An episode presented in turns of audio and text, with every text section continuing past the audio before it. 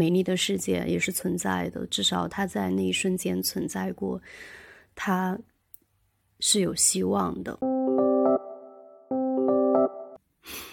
一边在车里面吃，一边哭，但我又有点不好意思哭，就是努力的压压制住自己的哭声，就一直流鼻涕那种哭。那个司机他也没有跟我说话，也没有安慰我，他只是默默的，就是抽了几张纸递给了我。这一期的标题，我本来想用萨利鲁尼的一个书名作为标题的，就是《美丽的世界你在哪里》。嗯，包括我们播客的名字“正常人”也是他一本书的书名。他意思是说，只要一想到是这样一个长得漂亮的一个中产阶级的知识分子在谈论这些问题，就觉得很虚伪或者很假假大空，很不真实。但是，现代人的精神危机，或者说现代人的痛苦和那种艰难的感受，是很难用很前现代的那种东西去说清楚的。就是我们太把。现代人的痛苦不当痛苦了，太把能吃饱饭的人的痛苦不当痛苦了。即使是我们自己也这样，就经常会进行一些自我批判。就我都吃饱饭了，我都喝上咖啡了，我都在写字楼里上班了，我凭什么痛苦？那些还在搬砖的，那些在送外卖的，那些在养家糊口的，他们不是应该更？他们不是才是有资格痛苦的人吗？我们没有资格痛苦。我有时候写着写着，我就会开始哭起来。就是我坐在我的工位上，然后就开始哭，但我又不能被别人发现，我就只能去厕所缓解一会儿。Hello，欢迎收听正常人，我是主播一月。今天又是我个人 solo 的一期，这一期我想聊聊关于怎么度过。人生中的一些艰难时刻以及精神危机这个话题，其实这个话题起源于前一段我们在呃我的搭档 Mamio 的群里面，他们突然就开始聊到了一些自己遇到过的好人好事儿吧。然后我就想，我是怎么在非常动荡的生活和频繁发生的精神危机里面。有力量继续生活下去的吧。我想从一部电影开始聊起。这个电影就是大家应该都都看过，就杨紫琼得奖的那个。对不起，我 忘了名儿了。就这个电影，它不是我喜欢的类型，然后故事也挺俗套、挺无厘头的，但是它里面的那个内核，我还挺有共鸣的吧。尤其是他女儿的那个角色，他在。经历了无限的宇宙空间，经历了无数的事情，看到什么战争、瘟疫、杀戮，这些所有的事儿之后，他就是陷入了一种虚无，一种精神危机。这种虚无感，可能是很多现代人都深有体会的。就你知道我们是怎么发展，并且你无力做更多的事情去改变。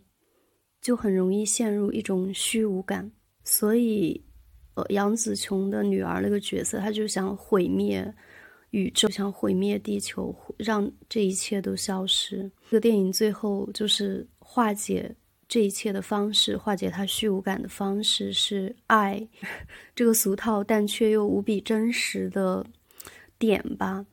其实我去回忆为什么会坚持到现在，能够。一路走到现在的很大一部分的原因也是如此，就是这些陌生人、朋友、爱人，嗯，就是你认识的所有的那些好的人，让你觉得美丽的世界也是存在的。至少他在那一瞬间存在过，他是有希望的。想把大家在群里面分享的事情分享给更多的人，希望。大家听完以后会觉得世界还是有一点点美好的。妈咪哦，他在他在群里说，之前手机丢了，然后那个捡到他手机的人就在原地等他，然后把手机还给了他。然后大家就都开始说自己遇到的一些好人好事。小磊说，就也是我们的群友哈，他说之前见一个男网友，第一次见面，他就在碰面的地方捡了个手机，接到电话就在原地等失主，然后在一条巷子里面，他们两个人一起原地等待，就还挺浪漫的。还有一次在地铁。有一个男生就给他递了一颗糖，但是因为他跟另外一个异性朋友在一起，那个男生以为他们俩是情侣，嗯，就还挺不好意思的。然后又给那个男生也递了一颗糖果，就全程全程都没有说话，然后一个人站在角落了。后面就，嗯，但是就是挺感动的吧。他甚至把这个糖纸保存了下来，到现在都还在老家收藏着。还是小磊，他说有一次打滴滴，司机非常的严肃又沉默，但是一直在放有点二次元的那种日语歌，长得也很宅。然后他就夸那个司机的歌单好听，然后那个司机一下子就变得非常的开心。他说。很多乘客都不喜欢他的歌单，而且还总是被人说放日语歌不爱国。就是突然被夸赞，然后就特别开心。就夸陌生人，真的会有意想不到的收获。之前也有遇到过一个滴滴司机，就是。挺挺感动的，那个时候应该是发生了一些不好的事情吧，然后我特别累，很绝望，在一个嗯深夜吧，然后就打车回家。我记得特别清楚，当时我还买了一盒蜀香豆皮，就是那种很辣的，我很喜欢吃豆制品。我一边在车里面吃，因为没有吃晚饭，又累又饿，一边在车里面吃，一边哭，但我又。有点不好意思哭，就是努力的压压制住自己的哭声，就一直流鼻涕那种哭。那个司机他也没有跟我说话，也没有安慰我，他只是默默的，就是抽了几张纸递给了我，从头到尾都没有说一句话。但那就是一个在绝望中哭泣的人所需要的。就很多时候都会回忆起那个场景。就是一个陌生理解和善意吧，尽管他一句话都没有说，觉得这个世界还是很美好的。以前我还在上海的时候住的那个小区里面，真的有好多好人，他们会给流浪猫盖那种屋子，就是盖盖那种房子，让它下雨的时候可以在里面住。有一个阿姨，她每天下午三点钟都会去喂猫。还有一个就是可能比我稍微大一点的一个女孩吧，然后疫情的时候她给我送了很多吃的。我记得那个时候我们小区有一只黄猫，应该有长毛的那种橘猫，它年纪挺大了，就是老的都动不了了。它经常躺在门口，他们给它搭的那个棚子那里晒太阳。后来这只猫走了，就是。是我邻居，就是那个时候它的那个毛就是很长嘛，有点脏。当时我还在每次经过的时候，我就在想能不能帮它擦干净一点，嗯，或者是帮他剪一剪什么的。但因为那个时候我上班嘛，就一直都没有行动。这个事儿我想了很久，可能想了有一两周吧，一周吧至少，但我都没有动。后来有一次，我就看到一个女生。在那边为那个猫梳毛、剪毛，哇，就是想要去做的事情，也有人想要，并且她真的去做了。后来那只猫走了，还是另外一个邻居妹妹，嗯，他们一起凑的钱，还给那个猫办了后事。来有一只猫被家养的猫被丢出来了，它得了很严重的皮肤病，走路都走不稳。我跟那个喂猫的阿姨把它救了，我还给它洗澡、剪毛。后来那只猫长得很胖，在小区里面活得很好，它的皮肤病也治好了。就是很多人与人的连接和缘分，好像早就已经注定了。以前我们小区门口有一只小流浪猫，也是一只橘猫。当时我很想把它带回家，但我抱着它过马路的时候，它就挣脱了走了，它不愿意跟我走。再后来，我就发现这只猫不见了。我想它可能是被人领养了，或者是出现什么意外了吧。但是就在疫情的时候，大概半年还是一年后吧，就疫情嘛，我跟我的一个邻居偶然间聊到那个小猫的时候。他说是他领养了那只猫，就是这种概率真的，虽虽然因为我们住在同一个小区，也算比较高的概率，但是彼此知道并且确认就是当年那个十字路口的那只猫这件事儿的概率真的不高。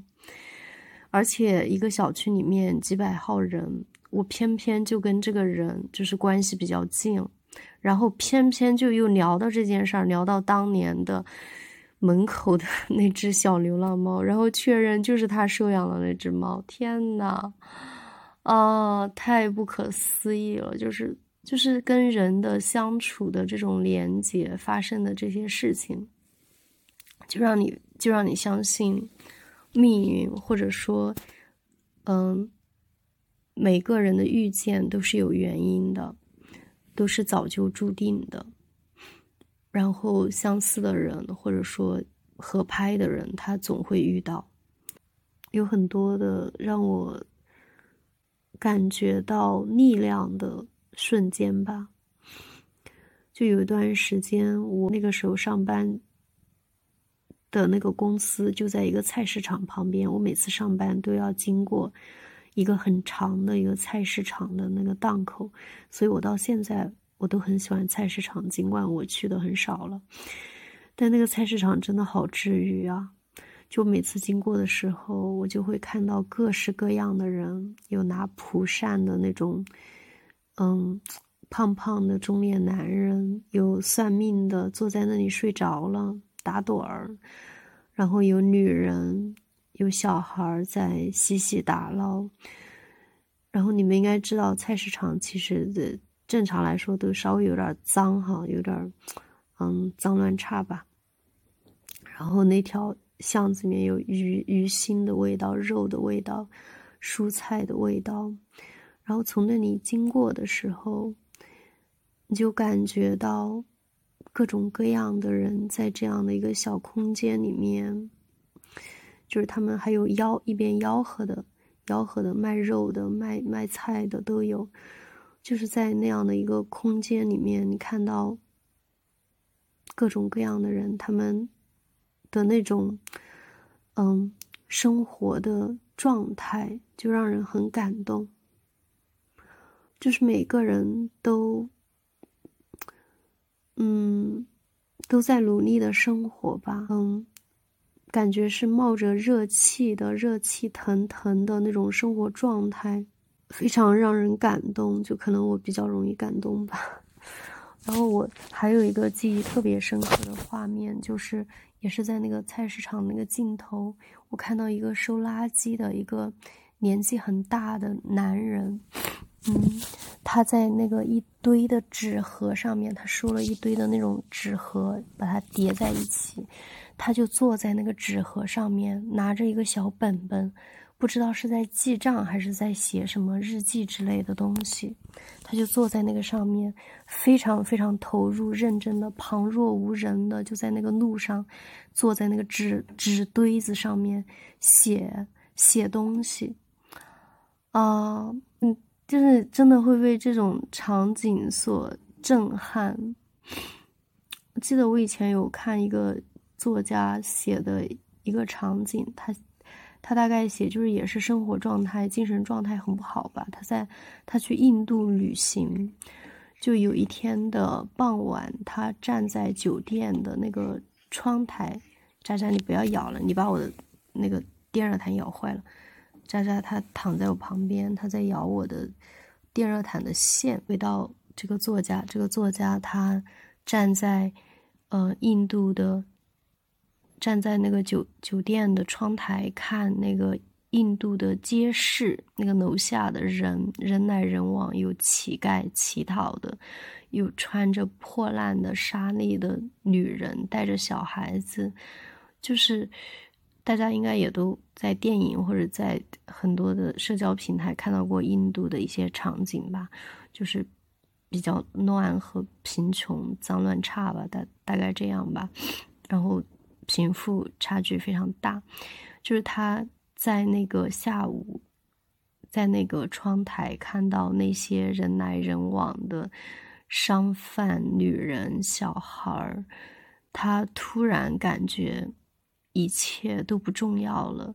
他突然感觉非常的感动，就是人活着的那种状态，就是无论生活多么艰难，这个世界有多么糟糕，人。都是这样努力的活着，他们那种鲜活的存在的状态，就是存在就非常的美好，就是一种不可忽视的力量。我曾经也遇到过，嗯，类似的就是，就我记得很深刻，就是我以前住在昌平路的时候，在那个地铁口门口，就看到一对老夫妻。非常非常的老，就是他们应该是那种捡垃圾的拾荒者，他们穿的非常的破烂，旁边放着一个蛇皮袋子，两个人就坐在那个昌平路地铁口的地上面，然后再吃一碗面，两个人吃一碗面哦，就是当时那个场景怎么形容呢？就是那段时间我在看那个。卡拉马佐夫兄弟就是经常会有那种关于一些宗教的神性的上帝的描绘吧，然后当时我就觉得，我好像想要呼唤上帝，或者说我感觉我在某种程度上我见到了上帝，就我的心情很复杂。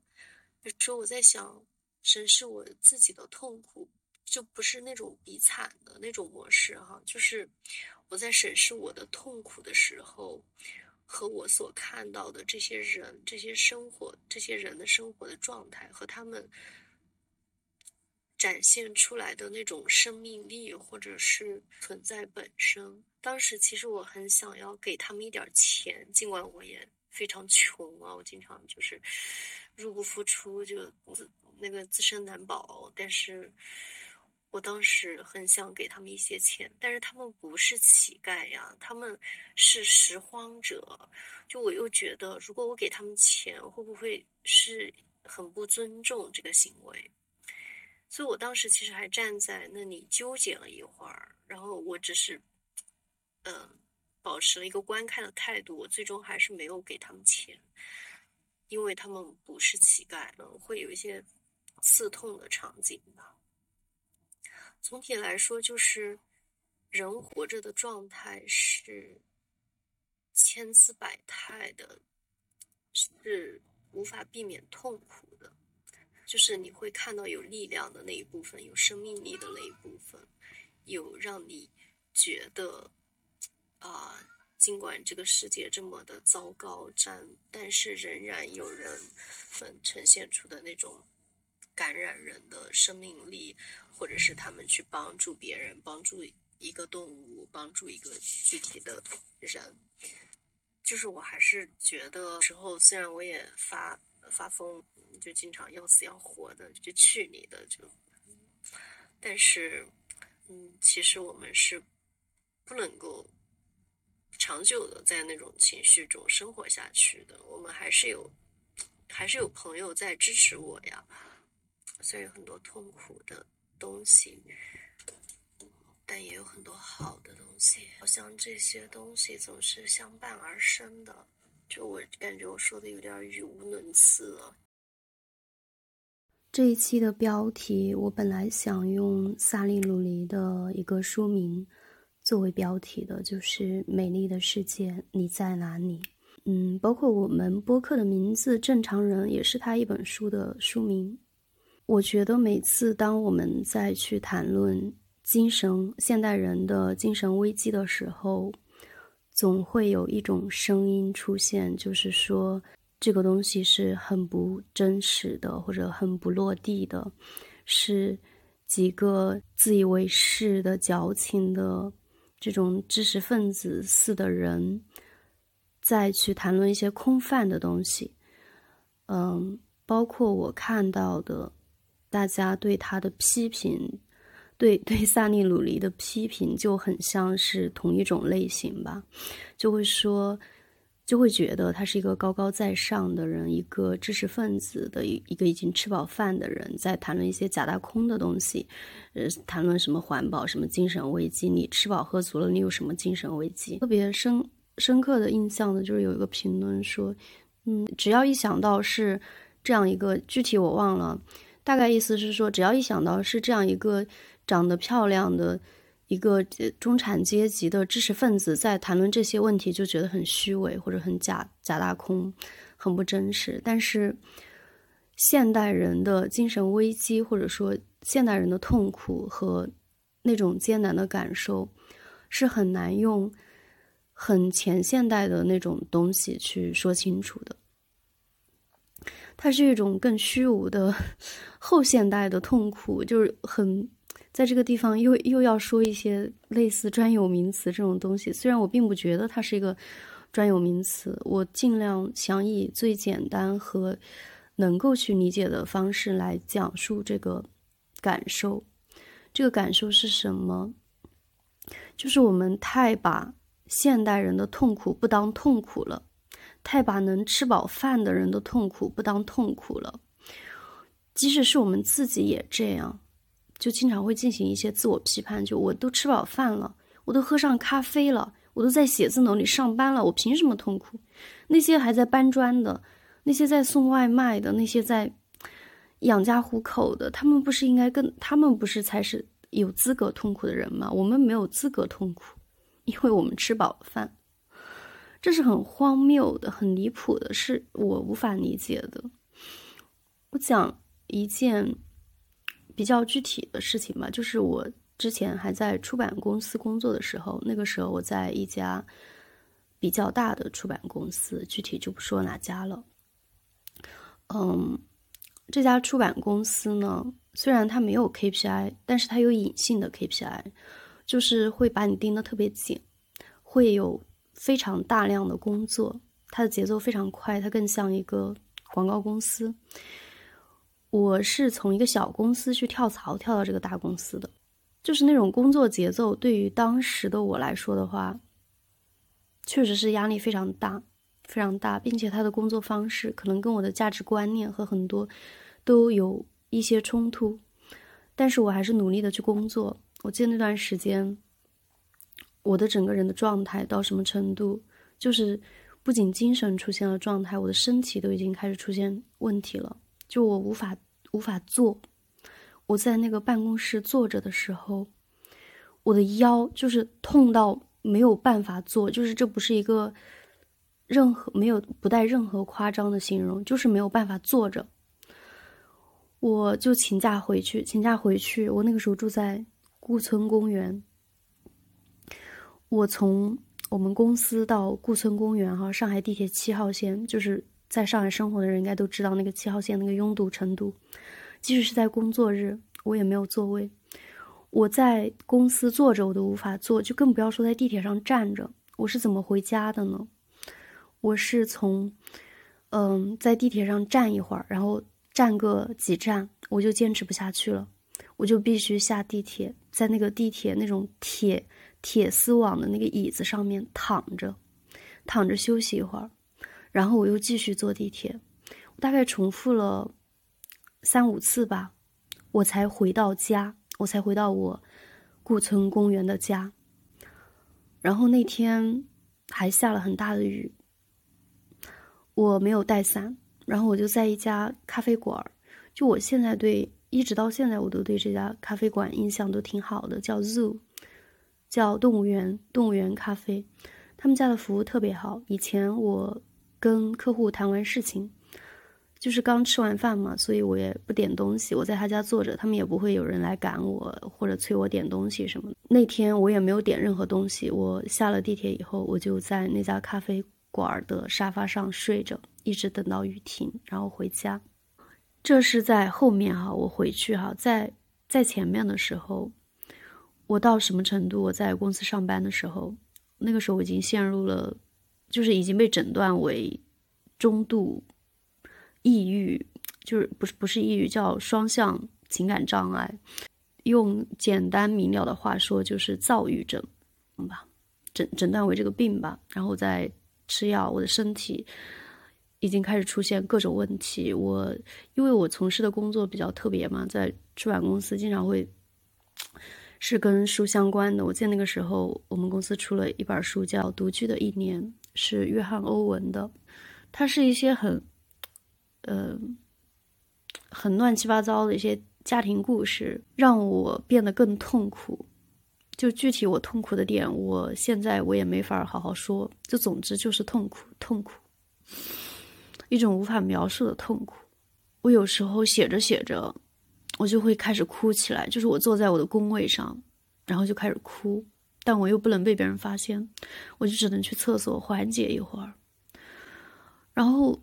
因为后来我的腰就是出现了一些问题，我不能坐，就经常会发生这种情况。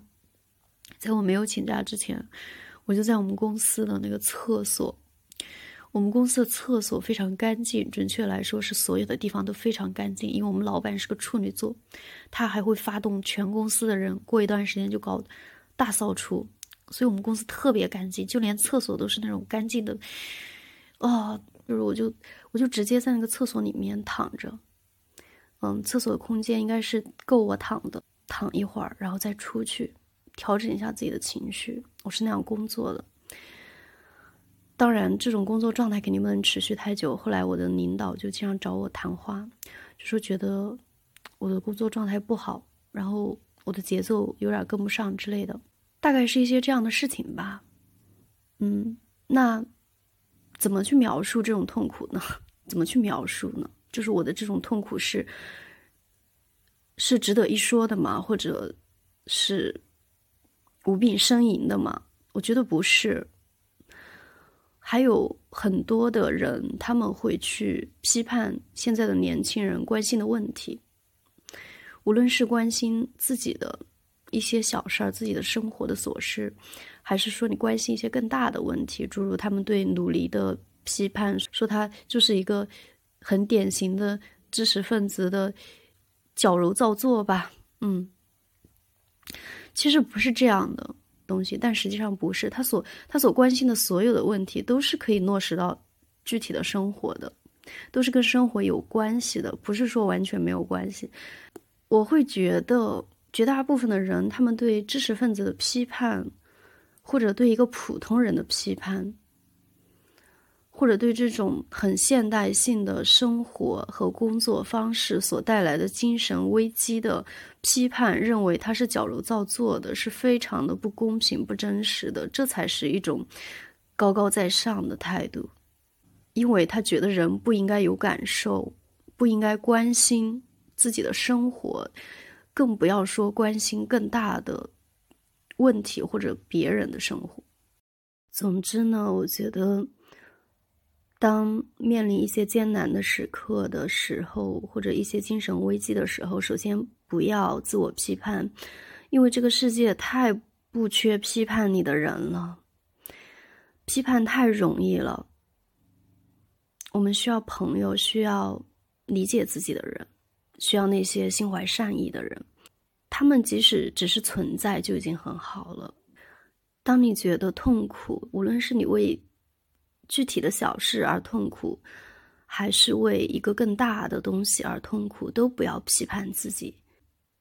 你的感受就是对的，不要去批判自己的感受。怎样度过精神危机？其实我我觉得我从来没有从精神危机里走出来。我。不太有资格去谈论有什么方法，如果有的话，那我就不会痛苦了，我就不会有病了，我就，嗯，但是我觉得非常重要的一点，你能够继续把日子过下去，就是不要去否认和批判自己的感受，去面对它。有时候人需要的可能不用那么多，不用到有人来治愈你、来帮助你，而只是听见你和理解你，就已经可以达到非常好的治愈效果了。就我记得我之前跟我的心理咨询师聊的是什么，我已经忘了，因为我们聊了太多。大概聊到一个东西的时候，因为我们是视频，嗯，远程视频，然后我就看到他哭了，就是怎么形容这个事情对我的震撼，就是你感觉到你被看见了，你被听见了，然后在那一刻我就感觉到很多东西我都释怀了，这种释怀是源自于这个世界上有一个人在听你说，并且他理解你了。他跟你共情了，好像仅仅是这样，你就已经感觉到巨大的治愈了。如果生活中没有这样的人呢？其实老是跟朋友去，呃，谈论这些负面的情绪或者负面的故事，我是很难这样做的，所以我会花钱去找心理咨询师。但是如果就是经济状况不好，或者就是各种原因吧，没有这种条件的话，也要对自己，就是至少让自己内心的声音不要带有强烈的对自己产生的任何情绪的批判性，因为你之你之所以产生那个情绪，一定是有原因的，一定是有原因的。如果这个世界上没有人能够倾听你、理解你和跟你共情。那至少自己要理解自己，因为你对自己太了解了，你知道你是怎么一步步走到现在，你知道你怎么生活，你怎么思考，你待人，嗯，出自什么样的发心。只要你是一个向好的、向善的这样的发心的话，就千万不要对自己有过于苛刻的要求和批判，对别人也是一样。我觉得。这种思维方式是一以贯之的。如果你发现一个人他经常批判别人，经常说别人这不好那不好，你在他嘴里从来听不到别人的优点，全部都是不好的。其实你可以想象，这个人他对他自己的评价，他自己内心的声音也是会有很强的自我攻击性的。就上一期不是讲到曾轶可和那个姜思达那个采访吗？另外有一点我印象也挺深刻的，就是曾轶可说，嗯，他的很多力量来自于他的朋友对他的鼓励，就是会很夸张的鼓励，然后所以他就不太在意外界对他的批评，不太在意那些陌生人、那些讨厌他的人对他的很多批评，真的要跟比较能给你正反馈的人多在一起，不是说他每天给你夸的。就是违心的去夸赞你，而是说他没有那么强的批判性，会老是说你这不好那不好的，我就会觉得我妈就是这种人，所以我经常会有很强的自我批判，非常强烈。我发现我对待别人也是如此，很刻薄。但是这种刻薄在成年之后，我不太会表现在，呃，不太会把它外化，但我会把它内化。就我可能不会说他不好或者怎么样，但我会在心里对别人下判断。我觉得这人怎么这样？这人怎么怎？他的某种行为代表了他的内心深处的某种不好的想法。就是我，我后来发现这种批判性的时候，我特别控制自己，不要对别人有这种批判的判断。所以经过这些年的努力。我会觉得我越来越偏向于是那种鼓励式的人，我会更多的，尤其是朋友，他他做什么事情，我一般都会鼓励他去做，先做，至于做成什么样，那再说。不是特别明显的错误或者一定要纠正的东西，我都不太会以批判的态度去交朋友。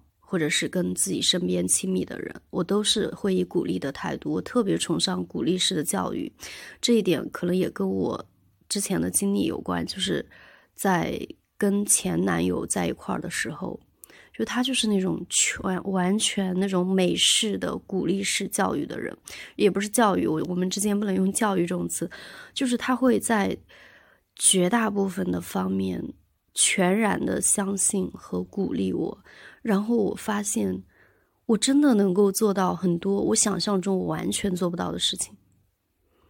就是那种鼓励式的东西，真的很有用。它不是一种嗯很虚幻的东西，它真的有用。就是我非常建议大家去试一试。如果没有你没有鼓励你的朋友的话，你就每天鼓励自己。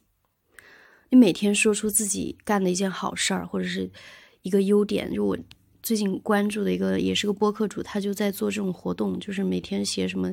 这个是心理咨询师也会用的一个方法吧。就是让你写这种美好日记，每天写那么两三件事儿，就也不用弄得这么正式，因为我觉得你去做这这件事儿也要消耗一些精神力，嗯，然后如果你哪一天断了的话，可能还会对自己有负面情绪。我觉得你可以把这个想法埋在脑海中，就是呃，你想起来的时候，或者你每次你对自己有负面想法，你想批判自己的时候。你就去想一下你的优点，或者说你今天你做了什么好事儿，你今天经历了什么好事儿，你今天看见了什么好事儿，这都算。你总归会有那么一两件的。你多给自己一些正向的心理暗示，听起来有点玄乎，其实它也不玄吧，就挺科学的，非常有用。这一期的话就差不多也就聊到这儿了。简而言之呢。无论是面临什么精神危机和情绪问题，首先都不要进行自我批判。你先看到自己的情绪，承认它，面对它，然后就是多鼓励式教育一下自己。我会觉得，可能这种批判性的东西或者负面的东西，很多都是跟家庭教育有关的，但这些都无法改变了。没有，我是觉得人是可以逃离原生家庭的。无论是从物理上还是从精神上，是可以的，一定要相信可以。虽然小时候的事情可能对于长大后的自己会有很大的影响，但是这种影响并不是没有办法减减轻的，就不能说消除吧，至少可以减轻。希望每个人都能被听见、被看见。如果这个世界上没有人可以听见你、可以看见你的话，至少自己。听见自己，看见自己，对自己宽容一些吧，都不要说爱自己了，就是对自己宽容一些。我会觉得有精神危机的人，通常都是对自己不太宽容的人。那些觉得自己什么都好，别人都是傻，通常他们也不太需要去听这期节目，也不太会产生多严重的精神危机。交流一下有什么评论啊之类的，我很想。听听大家的故事，做彼此友善的互联网家人。我会觉得所有的媒介都是人互相认识的一个方式。大家如果喜欢节目的话，记得点赞、评论、收藏、什么分享之类的，就能做点啥就做点啥。嗯，总之呢，祝福大家都能被听见、被看见。这期节目就聊到这儿了，我是主播一月。我们下期再见吧，拜拜。人的野心越来越大，所以世界变得越来越小。不是因为飞机越来越多，而是那小的可爱的东西越来越少。你知道吗？你知道吗？这只是我今天发现的一个问题。你知道吗？你知道吗？这只是我今天想通的一个道理。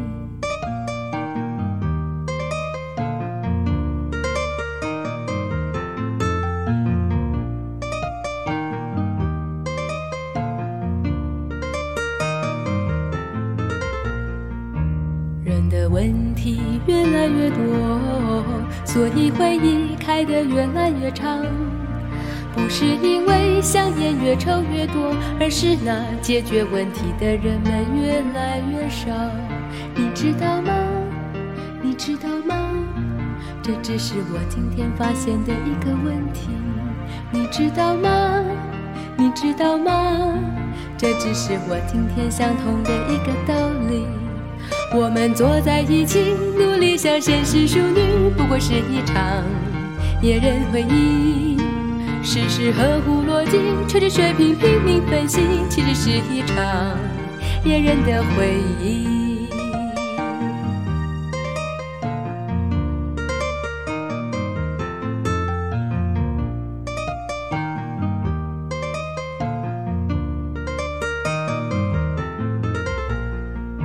人的选择越来越多，所以世界变得越来越乱。不是因为电视越做越大，而是那单纯可爱的东西越来越少。你知道吗？你知道吗？这只是我今天发现的一个问题。你知道吗？你知道吗？这只是我今天想通的一个道理。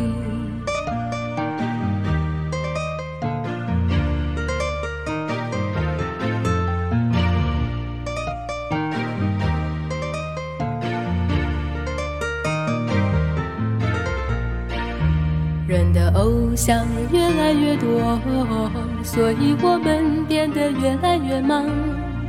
不是因为可怜的人是否越来越多，而是那装成可怜的人越来越红。你知道吗？你知道吗？这只是我今天发现的一个问题。你知道吗？你知道吗？这只是我今天想通的一个道理。我们坐在一起，努力像绅士淑女，不过是一场野人回忆。事事合乎逻辑，吹着水平拼命分析，其实是一场野人的回忆。我们坐在一起，努力像绅士淑女，不过是一场野人回忆。事事合乎逻辑，吹着水平拼命分析，其实是一场野人的回忆。